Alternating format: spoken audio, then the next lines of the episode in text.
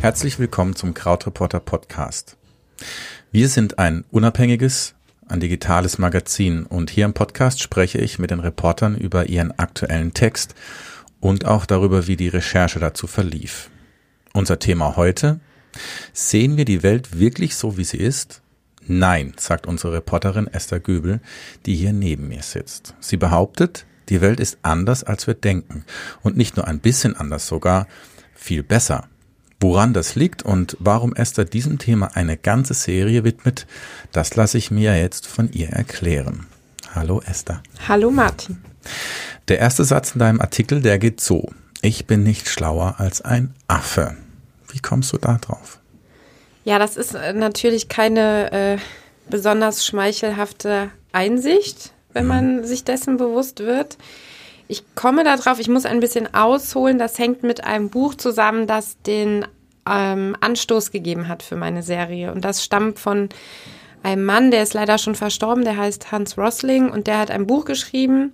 Factfulness heißt es, in dem er anhand von Zahlen, Fakten, Statistiken und Diagrammen quasi belegt, dass die Welt nicht so schlecht ist, wie wir gemeinhin annehmen. Und er hat er selbst ist auf diese Idee gekommen, ein Buch zu machen, in dem er sich gewundert hat, dass seine Studenten, der ist Professor gewesen, dass seine Studenten so wenig eigentlich über die Welt wissen. Und daraufhin hat er einen Fragetest ähm, entwickelt mit 14 Fragen. Die hat er verschiedenen Leuten rund um den Globus gestellt. Und zwar nicht irgendwelchen Leuten, sondern Leuten, die man schon zu so einer globalen Elite zählen würde. Also ähm, Wissenschaftler, Leute in ganz wichtigen Gremien wie der UN oder der Weltbank, Akademiker, ähm, Journalisten, solche Leute. Und das mhm. Erschreckende war, dass diese Menschen, von denen man eigentlich annehmen müsste, die sollten solche Sachfragen zum Beispiel zum ähm, zum äh,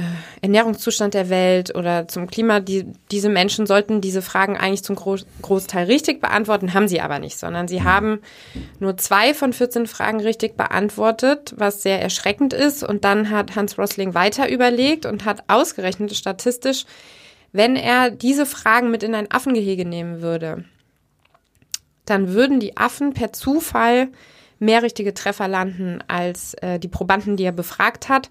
Und ich habe diesen Test auch gemacht, den kann man online machen mhm. und war mir sehr sicher im Vorfeld, ja, ich schaffe auf jeden Fall mehr als der Durchschnitt, mhm. habe ich aber nicht, sondern auch nur zwei Fragen richtig beantwortet und deswegen ja, musste ich dann leider sagen, also in der Logik von Hans Rosling bin ich nicht schlauer als ein Affe, der zufällig eine Antwort auswählt. Okay, ähm, ich habe den Test auch gemacht der ist auch verlinkt in deinem aktuellen Artikel, der genauso heißt wie der Podcast, die Welt ist anders als du denkst. Ich habe den Test gemacht und ich wusste ja, tendenziell muss ich eigentlich ein bisschen besser stimmen und dachte, deswegen bin ich im Vorteil. Bei mir sind nur drei richtig. Und Immerhin. ich war echt erschrocken, trotzdem.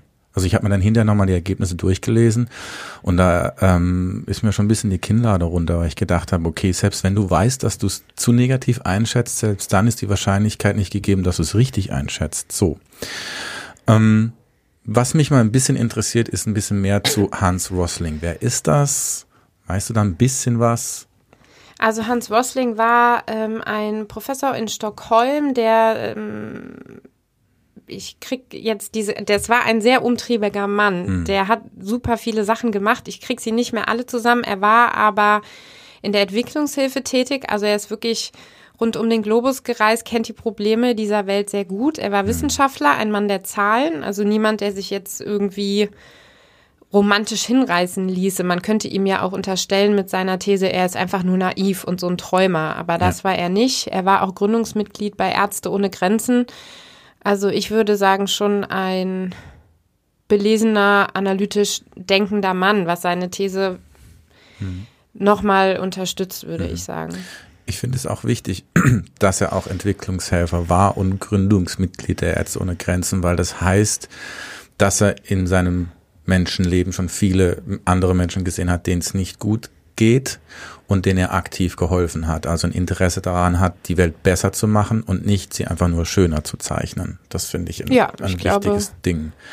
Das kann man so sagen. Genau. Und du nennst in deinem Artikel drei Beispiele, wie die Welt ganz konkret besser geworden ist. Und ich möchte die vorlesen, weil das hilft auch unseren Zuhörern ein bisschen einzuordnen, hä, von was reden die eigentlich? Bis jetzt war es ja alles ziemlich theoretisch. Du schreibst, 1950 betrug der Anteil von Kindern zwischen 5 bis 14 Jahren, die unter schlechten Bedingungen Vollzeit arbeiteten, weltweit 28 Prozent. 2012 waren es nur noch 10 Prozent. Tendenz sinkend.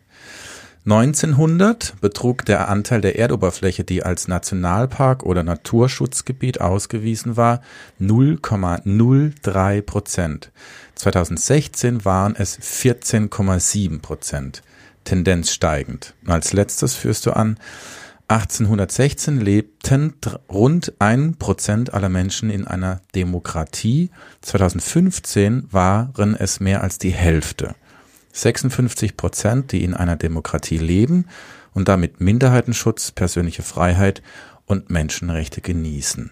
Das ist eine ganze Menge, was sich da verändert hat. Und das führt ja auch an, okay, ähm, es ist nicht alles nur schlecht ähm, und das alleine reicht aber nicht. Also zu sagen, okay, ich sehe die Welt so negativ, das, das ist ein bisschen einfach, weil man kann es halt auch nicht auf alles anwenden. Ne? Äh, Man kann nicht einfach nur sagen, okay, ich glaube, ich bin immer zu kritisch.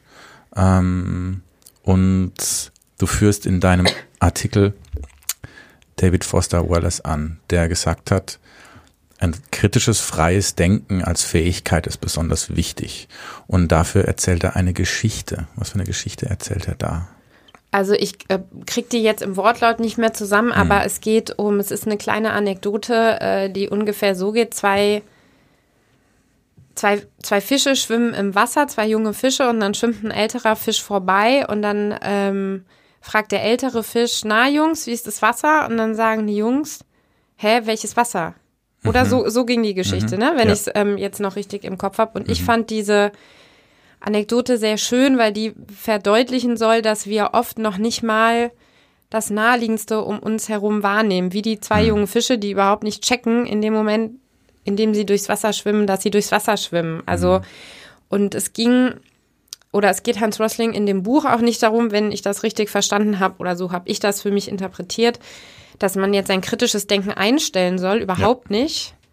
Denn dann würde man die Welt wieder nicht so sehen, wie sie tatsächlich ist, sondern es geht darum, dass man trotz der negativen Dinge, die ja stattfinden, die wollen wir auch durch die Serie gar nicht verneinen. Also es gibt den Klimawandel, es gibt einen Rechtsruck in Europa, ähm, es gibt Diskriminierung von verschiedenen Minderheiten, äh, es gibt Kriege, das findet alles statt. Es gibt Leute, denen es verdammt dreckig geht, auch in Deutschland, aber nichtsdestotrotz gibt es auch diese positiven Entwicklungen, die sich ähm, parallel ereignen, aber die sehen wir eben oft nicht. Und darauf will die Serie eigentlich hinweisen. Also sie will nicht sagen, Leute, la la la, die Welt ist rosa, alles ist schön, sondern äh, sie will sagen, öffnet die Augen für alles, was auf der Welt stattfindet. Und das sind eben nicht nur die negativen Entwicklungen, sondern auch die positiven, von denen es dann doch eine ganze Menge gibt. Also ich war auch erstaunt, als ich das Buch dann gelesen habe, weil da alle möglichen Dinge aufgeführt werden. Und es ist gar nicht mal so wenig, von dem man aber meistens nichts mitbekommt oder worüber auch in der Bandbreite dann oft nicht berichtet wird. Du hast jetzt ein Wort benutzt, das unsere Lesern noch neu ist, nämlich, du hast gesagt Serie. Dich hat das Buch so gepackt, dass du gesagt hast, damit muss man was machen. Ne? Und du hast gesagt, ich möchte darüber eine Serie schreiben. Wie, wie kam es zu diesem Gedanken, das wirklich so weit auszubreiten? Weil du hättest ja theoretisch auch eine Buch, Buchrezension schreiben können und es dabei belassen können. Wie kam es dann dazu, dass du gesagt hast, da muss man mehr machen mit? Also streng genommen war das auch gar nicht meine Idee, sondern die ist in der Redaktion geboren, weil äh, ähm, Sebastian, unser Herausgeber und Kollege, dieses Buch als erstes gelesen hatte. Und der war ganz begeistert und dann haben wir überlegt, gemeinsam, was man machen könnte. Und klar, Buchrezension wäre schön gewesen auch. Mhm. Aber es finden sich eben so viele Beispiele.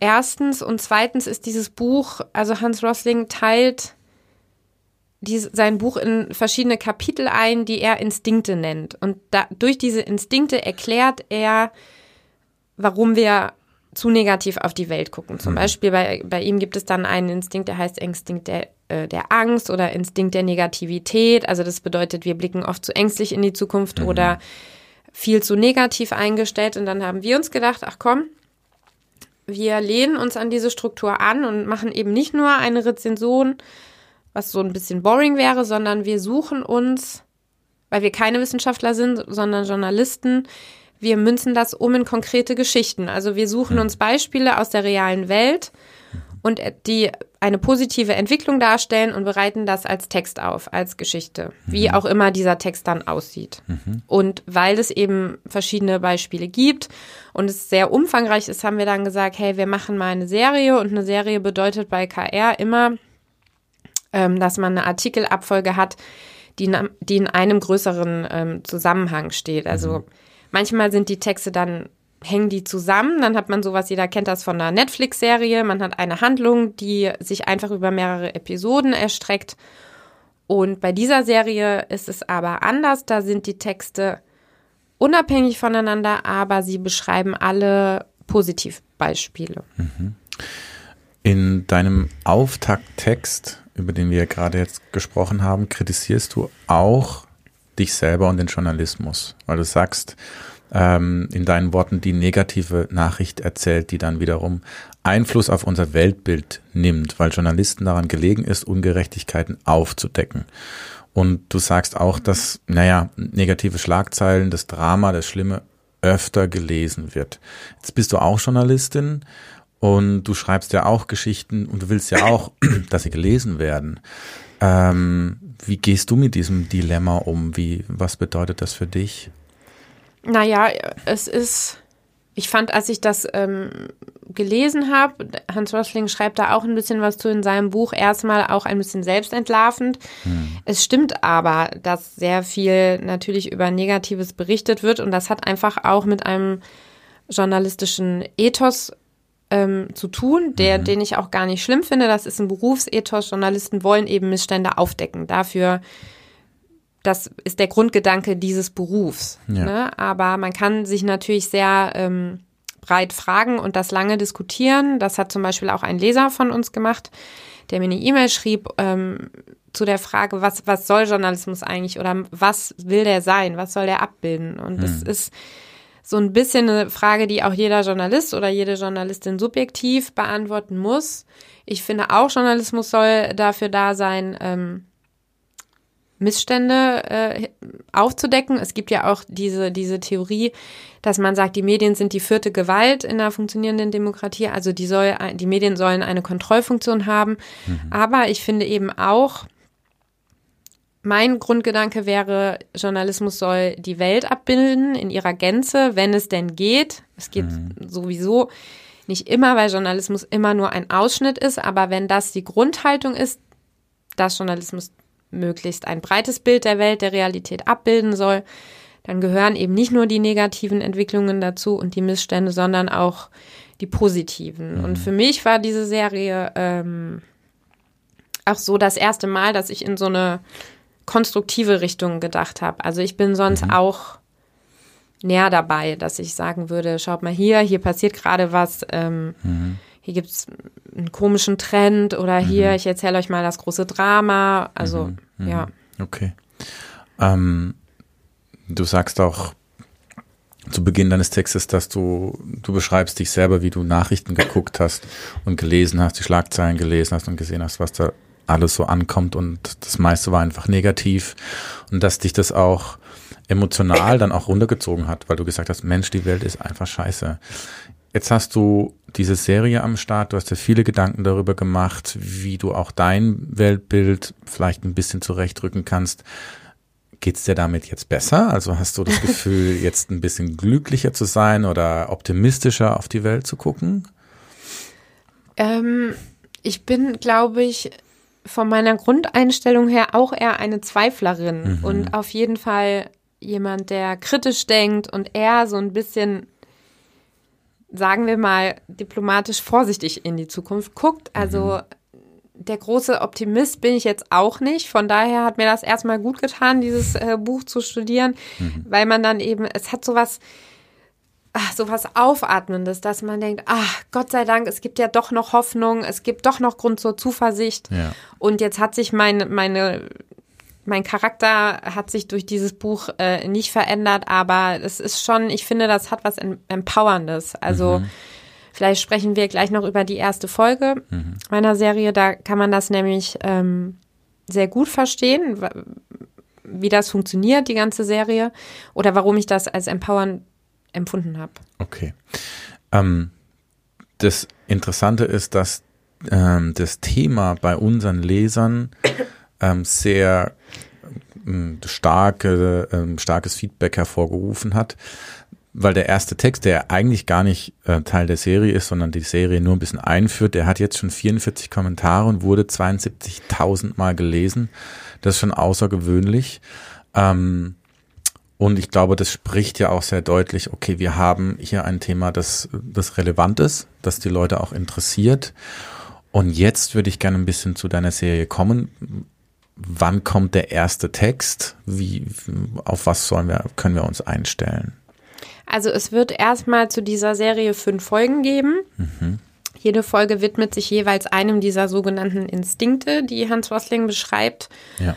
Und der erste Text ähm, wird am 2. April online gehen und der widmet sich dem sogenannten, also von Hans Rosling sogenannten Instinkt der Negativität, der in einfachen Worten beschreibt, das kennen sehr viele Leute, ich kenne das auch, äh, man geht davon aus, alles wird nur noch schlimmer. Die Zukunft wird ganz düster, wir sind schon halb im Weltuntergang und es gibt überhaupt keine Hoffnung mehr. So, das, äh, dieses Denkmuster beschreibt Hans Rosling mit diesem Instinkt und dann haben wir uns überlegt, okay, es muss aber doch auch ein Gegenbeispiel dazu finden, wenn Hans Rosling recht hat.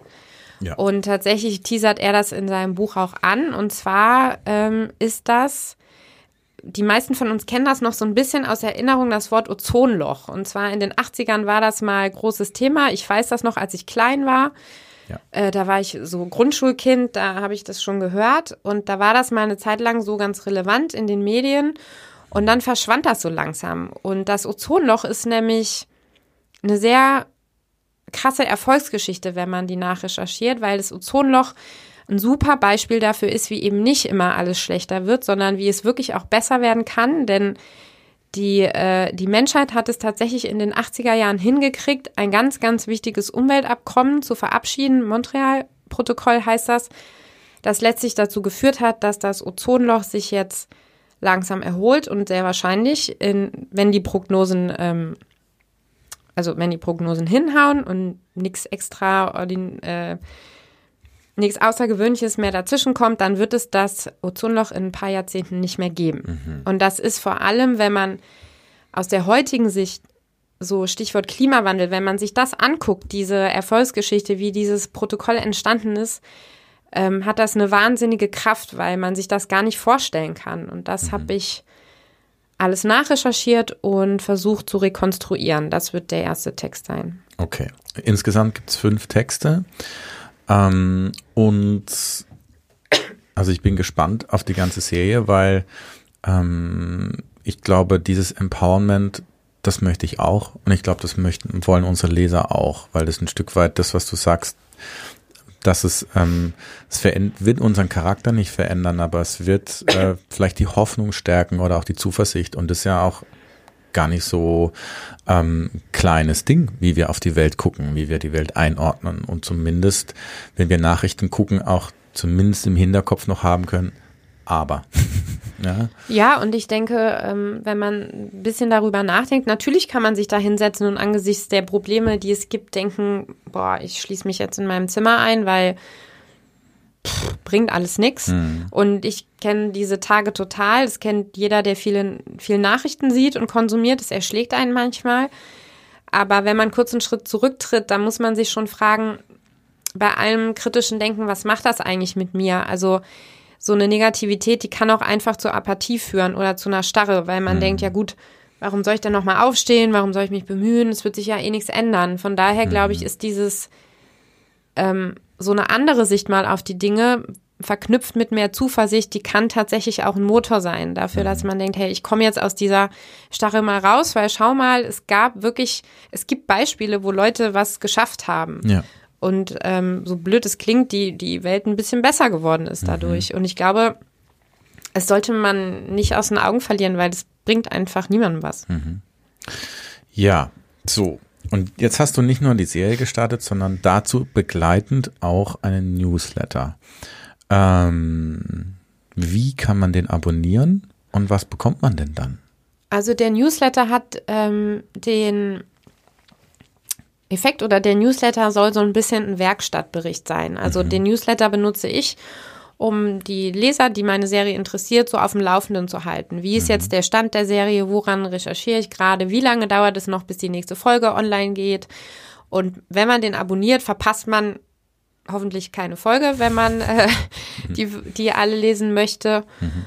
Und man kriegt halt so ein bisschen einen Einblick in meine Arbeit. Und man kann ihn ganz leicht abonnieren, indem man ähm, diesen Auftakttext liest und direkt darunter ist ein ist eine, eine, so eine, eine Box. Eine kleine Zeile, eine Box, mhm. da trägt man sich ein mit seiner E-Mail-Adresse und schwuppdiwupp, schon ist man dabei. Und es haben sich schon 3000 Leute angemeldet, was eine ganze Menge ist. Ähm, ich freue mich darauf. Ich werde mich persönlich mit anmelden. Das hoffe ich doch. ähm, und wir werden den Text, den findet ihr, die ihr den Podcast hört, in den Show Notes. Ähm, der Titel ist Die Welt ist anders, als du denkst. Der ist auch frei, auch für Nichtmitglieder. Das ist gut, ähm, weil da ist keine Paywall drin. Kann man auch teilen, an seine Freunde schicken, die wieder deprimiert zu Hause sitzen. auch das genau, geht. Auch das geht. So, Jetzt wollen wir mal nicht mehr verraten. Ich glaube, wir haben schon genug verraten. Wir hoffen, wir haben euch Lust gemacht auf den Text. Und was ich auch hoffe, ist, dass ihr ähm, zu Krautreporter Mitgliedern werdet. Ihr könnt übrigens den ersten Monat ähm, frei lesen, wenn ihr ein Probeabo macht. Dann müsst ihr gar nichts bezahlen und euch das einfach in aller Ruhe angucken. Und dann könnt ihr auch kommentieren und Teil von Krautreporter werden. Das würde mich sehr freuen. An der Stelle sage ich danke Esther für das Gespräch. Danke auch. Und bis bald.